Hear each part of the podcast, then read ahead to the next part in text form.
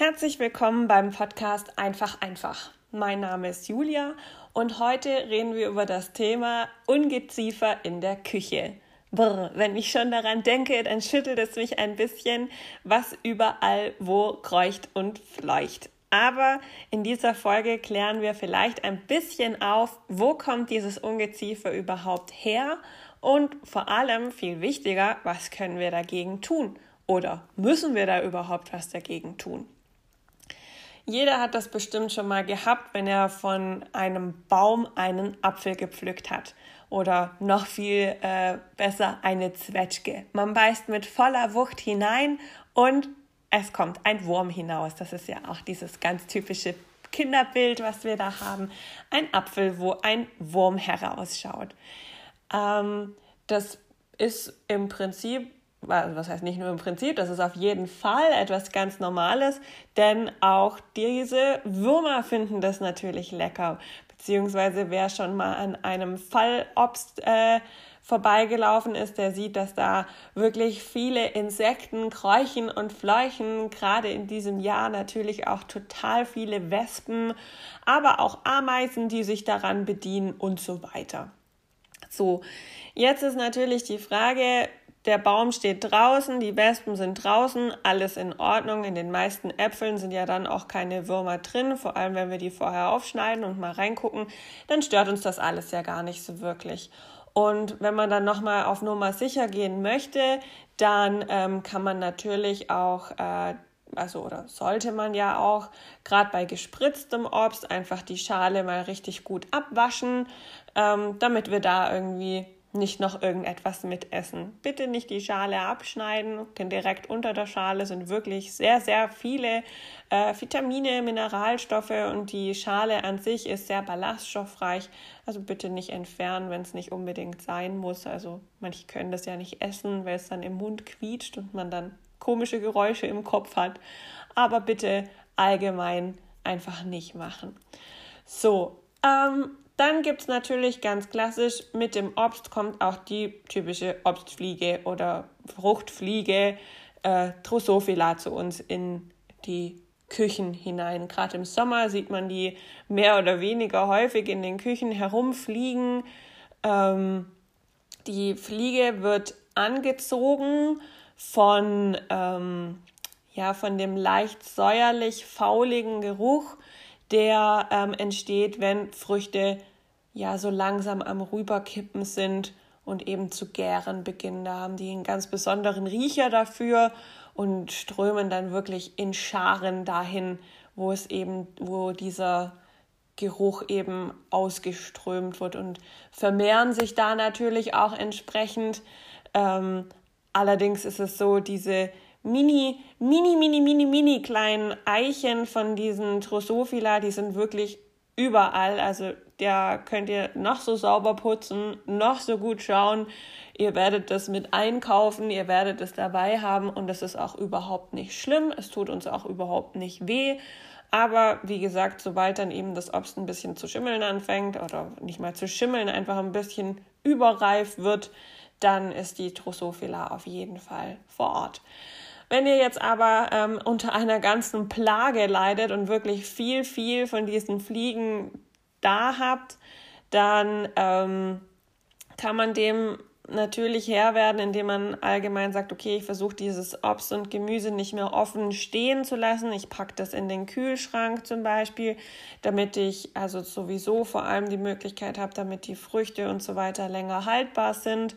Ähm, oder ich verarbeite das Obst alles sehr schnell danach irgendwie, zum Beispiel, dass ich es äh, schneide und einfriere, damit ich ähm, eben auch die, die ganzen Sachen, also Inhaltsstoffe erhalten kann und so weiter. Also da gibt es eben Möglichkeiten, wie wir da den, den Fliegen gar nicht so viele Möglichkeiten geben. Wenn sie dann doch schon da sind und es auch schon richtig, richtig viele sind, dann kann man natürlich zu einem Trick greifen, ähm, der jetzt natürlich für die Fliegen dann am Ende vom Tag tödlich endet. Das bedeutet, ähm, wir haben ähm, ein bisschen Essig, ein bisschen Fruchtsaft. Ähm, somit ähm, erzeugen wir diesen typischen Geruch von, ähm, von leicht ähm, überreifem Obst, Das ähm, wird dann mit ein bisschen Wasser verdünnt und da kommt dann noch ein bisschen Spüli mit rein. Dadurch, dass das Spüli mit drin ist, wird die ähm, Oberflächenspannung im Wasser verringert. Das bedeutet, die Fliege, die sonst sich in der Nähe vom Wasser fast auf dem Wasser abstützen kann, weil die Oberflächenspannung so niedrig ist und die Fliege so leicht ist, rutscht dann eben, auch wenn sie an den Rand kommt, in dieses ähm, in diese, in diese Schale, in die man das ausgelegt hat, hinein und ähm, ertrinkt dann eben. Ob man das will, ist natürlich die andere Frage. Es bringt einem aber relativ zügig, also über ein bis zwei Tage, die Möglichkeit, die Population stark zu minimieren, ähm, weil dieses ähm, Gemisch dann halt einfach den stärksten Geruch eben aussendet, dadurch, dass der Essig ja sehr ähm, dominant ist und am besten zusammen mit zum Beispiel Apfelsaft oder Orangensaft oder sowas. Da erzielt man wirklich sehr, sehr gute Ergebnisse. Was mir vor ungefähr anderthalb Jahren passiert ist, ist, ich habe ähm, mit einem Päckchen Bio-Vollkornreis ähm, habe ich mir Lebensmittelmotten eingekauft.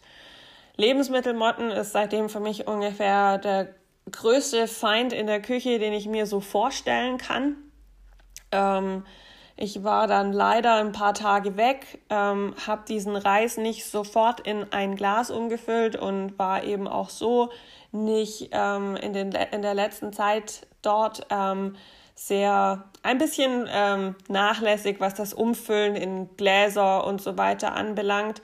Ähm, habe oft ähm, zum Beispiel Mehl nicht umgefüllt und so weiter, Tee offen stehen lassen. Ähm, manchmal hat man eben so eine, so eine faule Zeit.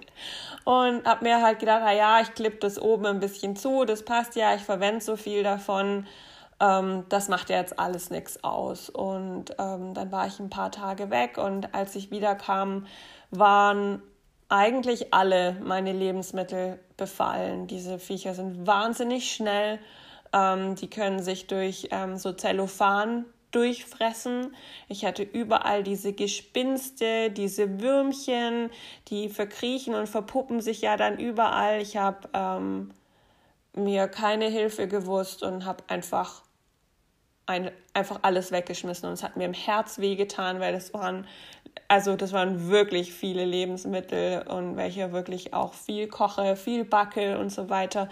Und also das war ja auch wirklich Warenwert, der dann kaputt gegangen ist.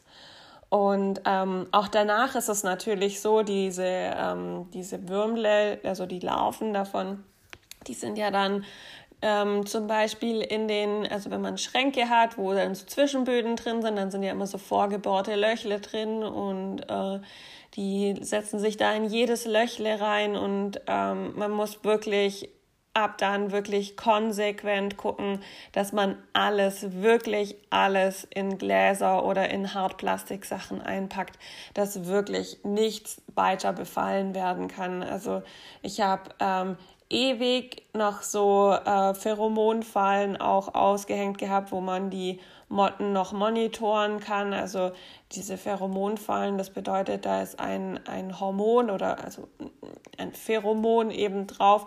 Das riechen die männlichen Motten sehr, sehr gern und die fliegen dann dahin und bleiben dann da kleben. Und damit kann man sozusagen über einen Tag oder über eine Woche eine Analyse machen, wie viele Motten überhaupt ähm, so unterwegs sind. Und ähm, was ich allerdings danach erst erfahren habe, ist, ähm, dass es auch sogenannte Schlupfwespen gibt, die man da einsetzen kann. Die Schlupfwespen, die ähm, bekommt man bei allen möglichen Lieferanten. Einfach mal googeln, ähm, zum Beispiel Lebensmittelmotte bekämpfen ohne Chemie, weil das war mir auf jeden Fall auch so immer wichtig, dass ich ähm, jetzt keine starke Chemie da einsetzt, da wo meine Lebensmittel sind, die ich dann weiterhin noch verarbeiten möchte. Und da bekommt man dann wohl so, also ich habe es nicht selber ausprobiert, kenne aber viele, bei denen das super gut gewirkt hat. Ähm, wie gesagt, leider zu spät erfahren, sonst hätte ich das auch ausprobiert. Inzwischen bin ich zum Glück, toi, toi, toi, Mottel, äh, Mottel, mottenfrei. Ähm, pack jetzt aber eben konsequent auch alles ein Und äh, nochmal den Loop zu den Schlupfwespen. Da bekommt man ähm, für vier Wochen lang jede Woche ein Kärtchen ähm, mit Schlupfwespen zugesandt, beziehungsweise mit Schlupfwespeneier.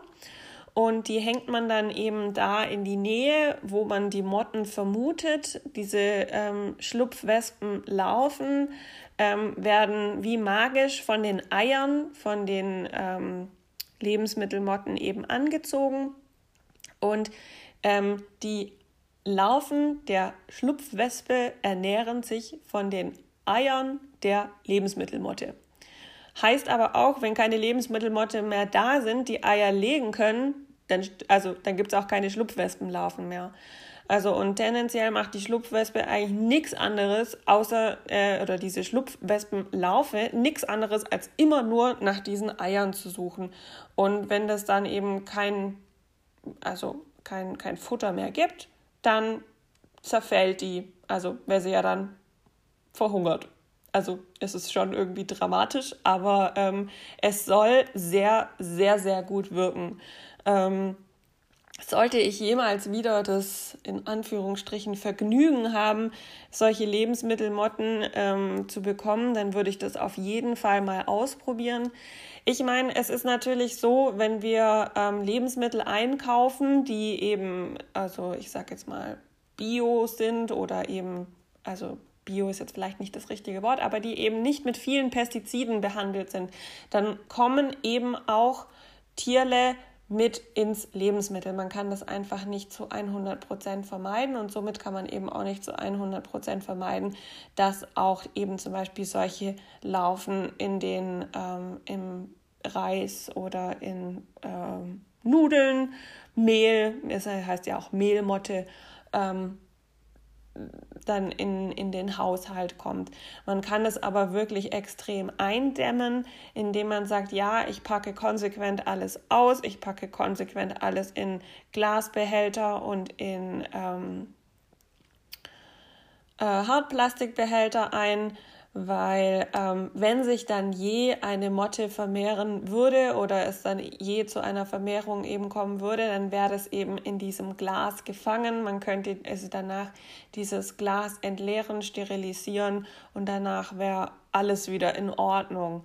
Ähm, und es würde sich eben nicht wie bei mir damals rasend schnell in der kompletten Küche ausbreiten. Und ähm, ja, was wollte ich noch sagen? Genau, also das ist halt, man, ähm, man kauft es eben mit ein, mit dem, mit der Idee, nicht viele Pestizide zu verwenden. Das muss man sich einfach bewusst sein. Ich will das auch so. Ich will meine Produkte kaufen, an denen nicht viele Pestizide sind, weil Pestizide eben auch nicht unterscheiden können.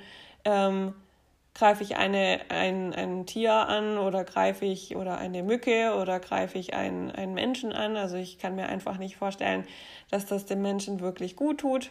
Und deswegen schaue ich jetzt einfach ganz explizit danach, dass ich die einzeln verpacke, Sachen auch kühl lager, nichts offen da ist und damit fahre ich jetzt wirklich extrem gut. Ich habe jetzt seit über zehn Monaten keine Motte mehr gesehen und bin entsprechend stolz und glücklich, dass es eben so ist. Habt ihr denn Erfahrungen mit anderen ähm, Ungeziefer, was ihr in der Küche haben könntet? Wenn ja, dann schreibt mir doch und dann kann ich euch bestimmt auch noch in einer weiteren Folge sagen, ähm, ob und wie man diesem Getier Herr werden kann. Bis bald, eure Julia.